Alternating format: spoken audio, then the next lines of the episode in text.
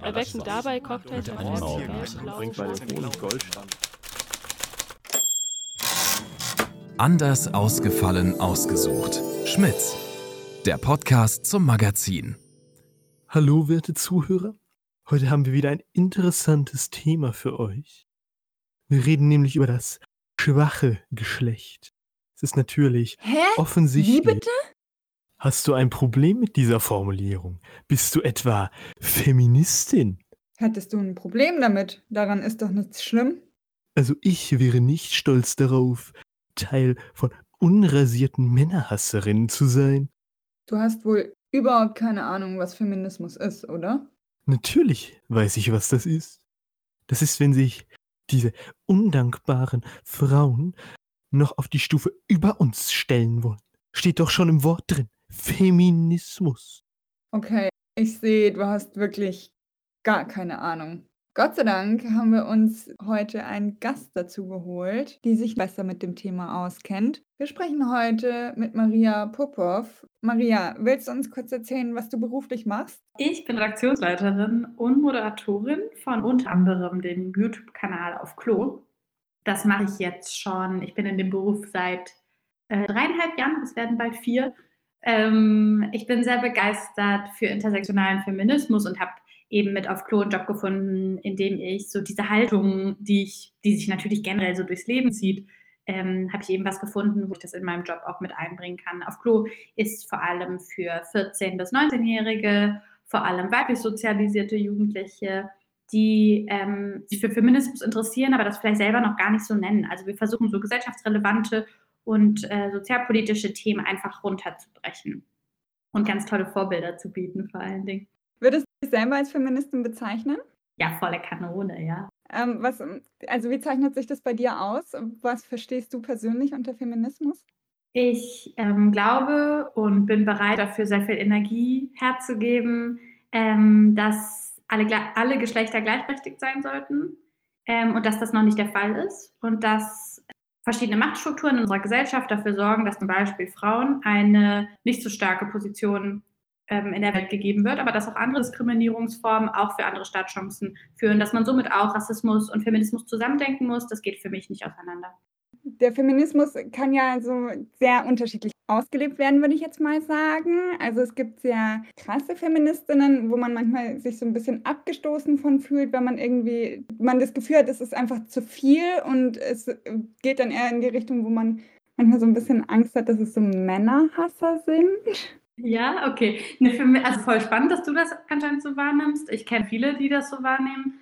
Ähm, Männerhass ist nichts, was feministisch ist. Also ich denke, zum Beispiel Frauen, die Männer hassen, sind keine Feministinnen. Das ist nicht Feminismus. Ähm, ich finde aber, dass diese Sorge, ehrlich gesagt, irgendwie so ein bisschen in den Hintergrund rückt, worum es eigentlich geht so im Feminismus. Also die Angst, oder das erlebe ich jetzt zum Beispiel ganz oft, weil ich kenne das selber auch, dass Leute mir schreiben, diese Männerhasserin, keine Ahnung.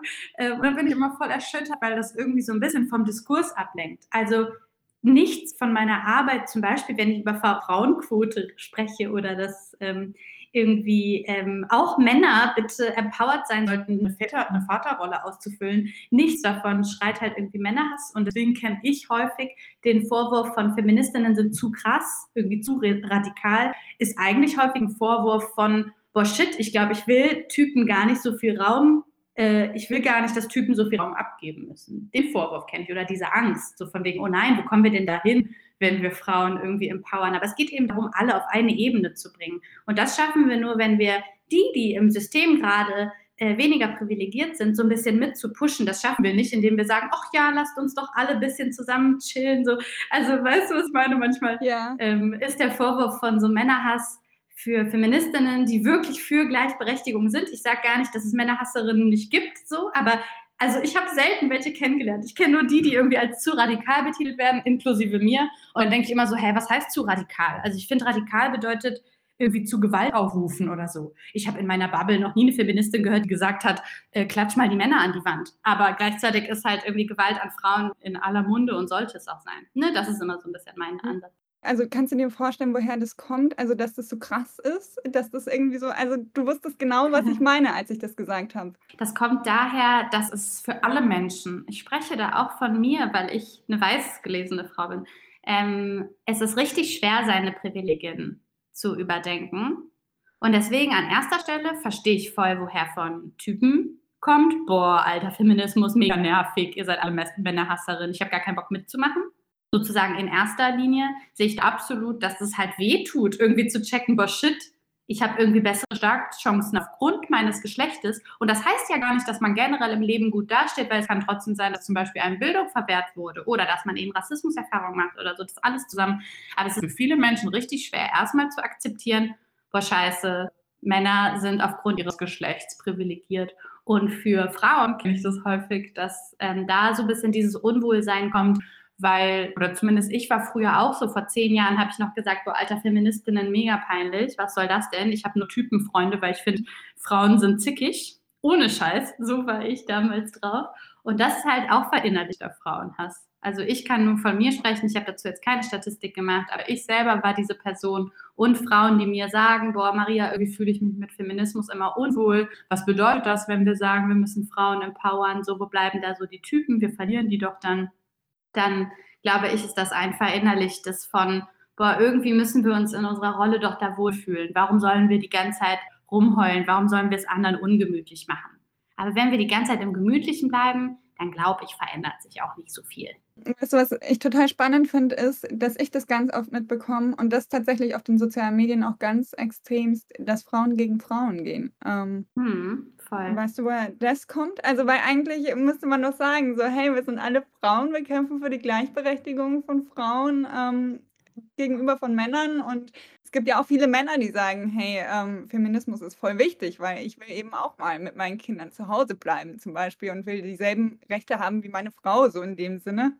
Ähm, aber woher kommt es, dass Frauen gegen Frauen so gehen? Hast du da irgendwie eine Vorstellung davon, woher das, das kommen könnte? Ja, auf jeden Fall. Das ist so, diese Ellbogenmentalität ähm, haben viele Mädchen, mit denen ich wegen auf Klo in Kontakt bin, erlernt, weil sie sagen, maskuline Züge in unserer Gesellschaft, also mit anderen Worten, aber ich kenne den soziologischen Hintergrund davon, ähm, maskuline Attribute bringen Menschen weiter. Und das wird uns deswegen vorgelebt, weil Männer häufig in Machtpositionen sind, häufiger als Frauen. Ähm, und das führt dazu, dass wir schon, glaube ich, jetzt in der Erziehung gelernt haben, dass maskuline Attribute, sowas wie Menschen unterbrechen, Menschen kleinreden, um selbst an eine höhere Position zu kommen, dass uns die weiter ans Ziel bringen werden. Und das ist ja eigentlich nicht unser Anspruch, den wir haben sollten an die Gesellschaft mit niemandem. Erst recht nicht denen, denen es eh schon schlecht geht. Das heißt, eine Person, die zum Beispiel auf Social Media postet, Leute, wisst ihr was, die Gesellschaft nennt mich dick, aber ich trage sowas von Crop Tops, ich finde das richtig geil. Und wenn dann andere Frauen darunter schreiben, boah, wie peinlich, so wie du würde ich never ever rumlaufen, dann ist das aus Selbstwert und das will ich absolut nicht schönreden, so das ist mega kacke. Ich glaube aber schon, dass unsere Gesellschaft eben besonders was so Schönheitsideale betrifft, alle Frauen richtig weit runterdrückt und dass Frauen deswegen auch dazu neigen, von dieser Untenposition zu denken, boah, jetzt muss ich ja umso mehr kämpfen. Ich glaube, Typen, weißt du, was meine? Typen haben das gar nicht nötig, sich gegenseitig zum Beispiel, was so Schönheitsideale angeht, zu roasten, aber weil sie auch gar nicht so sehr darunter leiden und sich gar nicht anhand dessen messen. Ja, stimmt, ja, da hast du vollkommen recht. Hat es äh, dann auch was also, für mich hat so wenn ich jetzt irgendwie merke, jemand ist so komplett gegen jemand anderen und hat da immer so eine Meinung zu allem, dass es auch ganz viel mit Neid zu tun hat. Also, das habe ich manchmal das Gefühl, dass das irgendwie dann mit so unterdrückter Neid ist. Kommt drauf an, so bei Meinung zu allem. Ich habe häufig auch das Gefühl, äh, manche Menschen wissen halt auch echt viel. Also, so im Internet kann man sich so gut einlesen. Also, so ähm, wenn ich Leute höre, die irgendwie über Cancel Culture oder über äh, Transfeindlichkeit oder so Themen, die mich jetzt zum Beispiel äh, bis vor kurzer Zeit nicht so krass gejuckt haben, wenn da Leute richtig eine starke Haltung haben und schon ganz viel gelesen haben, dann wird das vielleicht häufig so als so Arroganz oder so, die Person weiß alles so gewertet und dabei merke ich dann so, dass meine eigene Blockade eigentlich nur gerade nicht feststellen will, dass ich was noch nicht weiß. Ah ja, okay. Ist, ja, das, oder ist das das, was du meinst? Ja, das ist total interessant. Also ich kenne das halt so, wenn du zum Beispiel ähm, jemand sagt so eben sowas, so jemand trägt total selbstbewusst einen Crop Top, obwohl er vielleicht nicht die perfekte Figur hat. ähm, und ist damit aber total zufrieden und jemand muss dir dann unbedingt sagen, so, hey, das sieht irgendwie scheiße aus, warum machst du sowas? Dass das halt super viel mit Neid zu tun hat. Ähm, habe ich manchmal das Gefühl, weil die halt dann vielleicht auch darauf neidisch sind, dass ähm, das Mädel so selbstbewusst ist. Aber aus der Sicht, wo du jetzt gerade, also wie du das gerade geschildert hast, habe ich das zum Beispiel noch nie so richtig gesehen, Mhm. dass man halt sagt, okay, man ist neidisch, weil man merkt, oder nicht neidisch, aber man merkt gerade halt, dass man selber vielleicht was noch gar nicht so genau weiß und das, ja, kratzt dann ein bisschen am Hm, eigenen könnte aber halt Stolz. auch Hand in Hand gehen, ne? Könnte Ja. auch ähm, beides äh, zusammenpassen, weil Neid ja auch irgendwie von der Position kommt von, ich will das haben, was sie hat. Und ich Ja. merke, dass die Person, obwohl sie marginalisiert oder diskriminiert wird aufgrund ihrer, ihres Körpers zum Beispiel, ist, fühlt sie sich trotzdem geil und ich selber fühle mich nicht geil, weil auch wenn zum Beispiel dann die, die Person, die kommentiert, irgendwie eine Größe 36 trägt, aber irgendwie Akne hat oder so und sich denkt, boah krass, ich würde mich nie trauen, das so zu embracen und empfindet dann trotzdem Neid. Aber da geht es trotzdem irgendwie um diese Schönheitsideale, die Frauen Ja. häufig facen. Ja, das hat auch viel mit Neid zu tun, doch, kann ich gut nachvollziehen.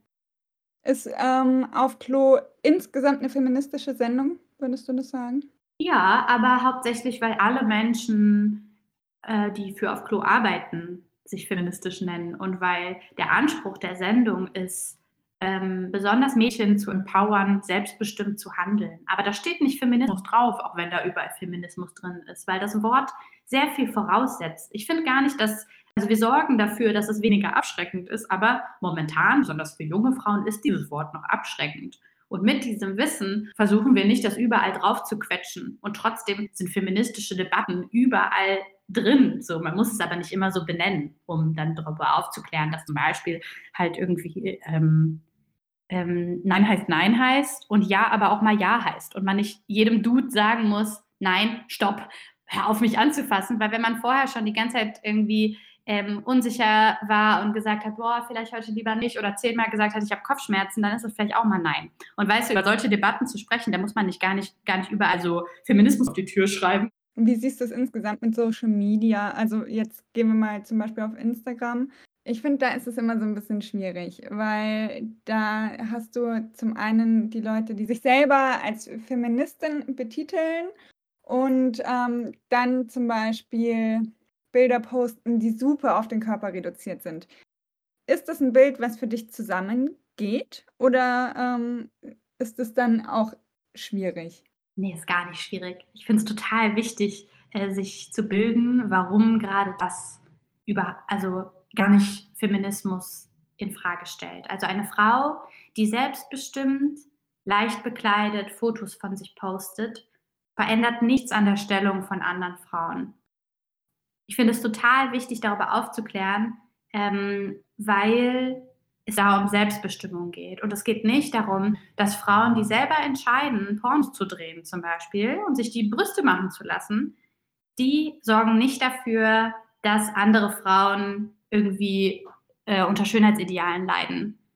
Unser System hat dafür gesorgt, dass Frauen irgendwie überhaupt erst das Gefühl haben, sie müssten sich ihre Brüste vergrößern, um irgendwie besser dazustehen. Das, da können die Frauen selber gar nichts für, die dazu Bock haben. Und vielleicht strugglen die auch gar nicht so doll. Vielleicht feiern die das einfach, dass sie endlich Kohle haben im Leben und dann ja bitte lasst sie doch einfach.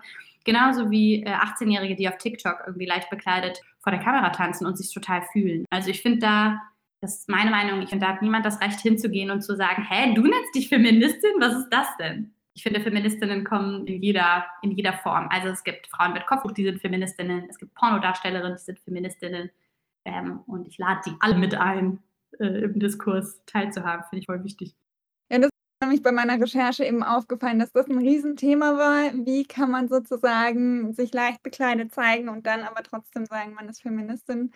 Ähm, aber dann hast du das ja eigentlich ganz gut erklärt, wie das auf jeden Fall zusammengeht.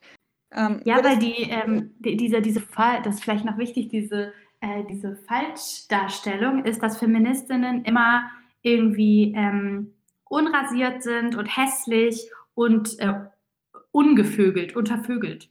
Und das ist eben eigentlich dann wieder dieser Frauenhass. Also das für Gleichberechtigung zu sein, sagt nichts darüber aus, wie du aussiehst. So. Das hat überhaupt nichts miteinander zu tun, sondern für Gleichberechtigung zu sein bedeutet, Alter, the fuck, halt dich bitte aus meiner, aus meiner Abendroutine raus. Bitte halt dich raus, was für Klamotten ich tragen soll und welche nicht. Also so, ne, es geht ja nicht darum, ähm, soll man sich rasieren oder nicht, sondern es geht darum, jeder Mensch sollte das eben selber entscheiden dürfen. Und nur weil jemand einen kurzen Rock an, an hat, soll sie bitte nicht auf der Straße belästigt werden. Und nur weil eine einen kurzen Rock anhat, heißt das auch nicht, dass sie eine schlechtere Politikerin ist oder so. Ne? Darum geht es so, nämlich um Selbstbestimmung und dass nicht jemand, nur weil sie eine Frau ist, bewertet wird an, aufgrund ihrer Klamotten. Und das tun wir ja dann schon wieder, wenn wir sagen würden, hey, die ist Feministin und hat kurze Klamotten an. So.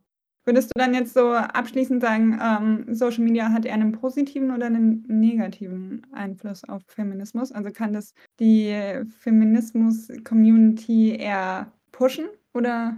Also ich glaube, das ist ein total Riesenthema, auf das wir dann da gucken.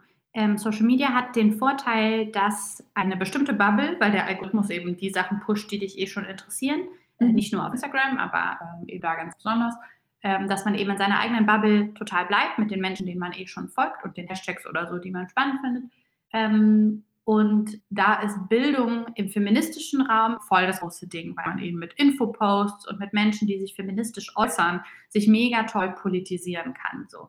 Ähm, und ich denke, die Nachteile, die Social Media hat, sind die, die es überall gibt. Also so eine Spaltung der Gesellschaft, weil es eben so algorithmusgetrieben ist, weil man nur in seiner Bubble bleibt, bedeutet eben, dass dort die Menschen, die eh schon feministisch sind, sich weiterbilden und die Menschen, die wir bisher nicht abholen konnten, zum Beispiel Sexisten, so, dass die aber weiterhin auch in ihrer Bubble bleiben dürfen. Also ich finde Instagram jetzt persönlich, das war jetzt nur meine Meinung, ähm, führt nicht so krass dazu, dass man auch die Leute abholt, die bisher entweder keinen Bock drauf hatten oder nicht den Zugang, weil eben zum Beispiel Bildung voll wichtig ist für Feminismus. Also jemand, der jetzt gar nicht weiß, was Feminismus bedeutet, weil die Eltern einem das niemals erklärt haben, weil in der Schule niemand darüber spricht, so, der wird auch schwieriger Zugang haben dazu. Und da finde ich zum Beispiel ist TikTok eine Plattform, die sowas äh, erleichtert. Was mich noch ähm, interessiert, für Männer, muss mich Feminismus interessieren? Ja, Mann, bitte. Also, ja, auf jeden Fall unbedingt. Erstens, weil es um Gleichberechtigung aller Geschlechter geht. Und ich denke, jeder Mensch, der so moralisch okay am Start ist, sollte Bock haben darauf. Also sozusagen generell schon mal so aus Moral und vielleicht ein paar gute Karma-Points, äh, finde ich das voll wichtig. Zweitens, ähm, für deine Freundinnen, Partnerinnen, wie auch immer, es ist so wichtig, mal zuzuhören irgendwie. Also erstmal sozusagen im, im kleinen Raum, nicht riesig politisch und keine Ahnung, sondern so mit den Menschen, mit denen man eh abhängt und die einem lieb sind, mit der Mama, mit der Oma, mit der Schwester, mal darüber zu reden, wie ist das eigentlich, abends sich nicht zu trauen, alleine nach Hause zu gehen? Wie ist das eigentlich, wenn man Angst haben muss, der Lehrer nimmt einen nicht ernst, wenn man einen Ausschnitt trägt. Wie fühlt sich das eigentlich an? Und ich finde, ähm, schon allein sozusagen, um seine liebsten Menschen um einen herum zu äh, so gut zu verstehen, lohnt sich das voll.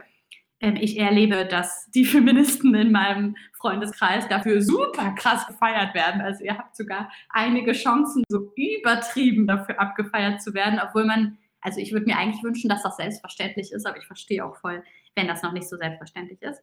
Genau, und da geht es eben dann generell, und das ist jetzt so ein bisschen die Metaebene, ähm, darum, seine Privilegien zu reflektieren. Und da geht es, glaube ich, bei jeder Diskriminierungsform drum und bei Sexismus aber eben auch, zu checken, was bedeutet das eigentlich, wenn ich ein Typ bin? Warum habe ich dadurch bisher irgendwie bessere Staatschancen? Nämlich, weil mir dadurch Macht zugeschrieben wird. Und dann aber im nächsten Schritt zu checken, ja, das ist vielleicht eine Machtposition, aber vielleicht habe ich da gar keinen Bock drauf. Vielleicht habe ich Bock zu weinen. Vielleicht habe ich Bock, dass wenn ich Missbrauchserfahrungen mache, mir auch zugehört wird. Vielleicht habe ich Bock, dass wenn ich als Vater zum Kindergarten gehe, irgendwie mir nicht abgesprochen wird, dass das mein Kind ist und dass ich das nicht irgendwo am Supermarkt geklaut habe. So, ne? Also unter Sexismus leiden auch Männer, auch wenn sie grundsätzlich vielleicht irgendwie bessere Startchancen haben, gibt es ganz viele Dinge, äh, die äh, bei Feminismus auch Männer äh, das Leben erleichtern würde. Da bin ich voll sicher.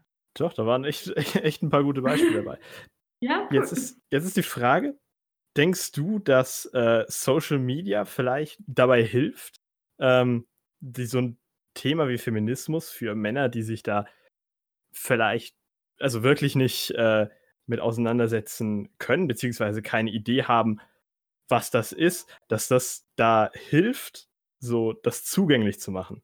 Klar, also wenn man die Bereitschaft hat, dann spreche ich, also dann traue ich jedem Menschen zu, mit ein bisschen Google und ein bisschen Recherche auch auf Instagram Kanäle zu finden, die einem dabei helfen werden. Da gibt es so viele Möglichkeiten und die sind eigentlich nicht zu übersehen, wenn man erstmal checkt, ah, okay, da gibt so ein, so ein Gebiet, ich merke langsam, ich habe mich damit zwar bisher noch nie beschäftigt, aber ich glaube, jetzt wäre eine gute Zeit und ich bin mir sehr sicher, dass man dann sehr leicht Zugänge findet. Schon allein mit ein paar Kanälen so. Ich meine, äh, jeder Mensch und also auch jede Frau so. Ich habe auch irgendwann mal angefangen und dachte so, hä, warte mal, Gendern in Hausarbeiten fand ich erst super scheiße. Jetzt habe ich langsam gecheckt, warum das irgendwie schon, glaube ich, hilft. Ah, okay, ich fange mal an, mehr darüber zu lesen. Also jeder fängt irgendwo an und es ist eine lange Reise und es ist ein langer längerer Prozess, aber Social Media hilft auf jeden Fall, weil es eben einfach so viele Angebote gibt und Menschen, die man, wenn man sie zum Beispiel ein bisschen irgendwie sympathisch findet und so denkt, oh, die und die, die nennt sich Feministin, die postet häufiger was dazu. Äh, ich frage noch ein paar Freundinnen, wem, wem folgt ihr so? Und dann folgt man denen einfach und das ist eben kontinuierlich. Ne? Man darf nicht denken, dass Social Media die Plattform dafür ist, wo man irgendwie ein paar Stunden investiert und dann bam, ist man super Feminist so. Aber das funktioniert ja bei keiner Bildungsform. Ne? Da muss man einfach ein bisschen geduldig sein und ähm, nach einem gelesenen Buch wäre man jetzt auch nicht irgendwie ähm, äh, Politikwissenschaftlerin. Ne? Also ähm, ist das, finde ich, voll in Ordnung. Und Social Media kann ein richtig gutes Tool sein, um sich weiterzubilden. Genauso aber auch Blogartikel, Bücher, Podcasts, YouTube-Videos, TikTok, alles Mögliche. Was hältst du davon, wenn jemand so offensichtlich also eine Frau, ähm, ich weiß nicht, nehmen wir jetzt mal als Beispiel die Sophia Tomalla, wenn die so sehr offensichtlich ähm, das herunterspielt, ähm, dass Feminismus wichtig ist. Ja, ich habe Sophia Tomala schon kennengelernt. Äh, oh. irgendwie total beeindruckende Frau, aber ähm, okay. da raufen sich mir natürlich auch die Haare. Also ähm, ich finde es richtig schade. Angela Merkel hat da ja zum Beispiel auch Probleme mit. Einfach bei, bist du Feministin, zu sagen, hell to the fucking yeah.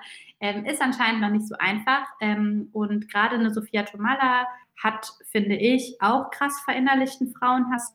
Auch totales Struggle, sich irgendwie ähm, total frei zu öffnen zu bestimmten Themen. Ich denke, dass da bei einer Person, die so krass in der Öffentlichkeit steht, der Druck noch höher ist, auch wieder, wo wir eben drüber gesprochen haben, was Schönheit angeht, was ähm, irgendwie ähm, andere ähm, Punkte im Leben angeht, wo irgendwie alles in der Klatschpresse äh, zehnmal umgedreht wird.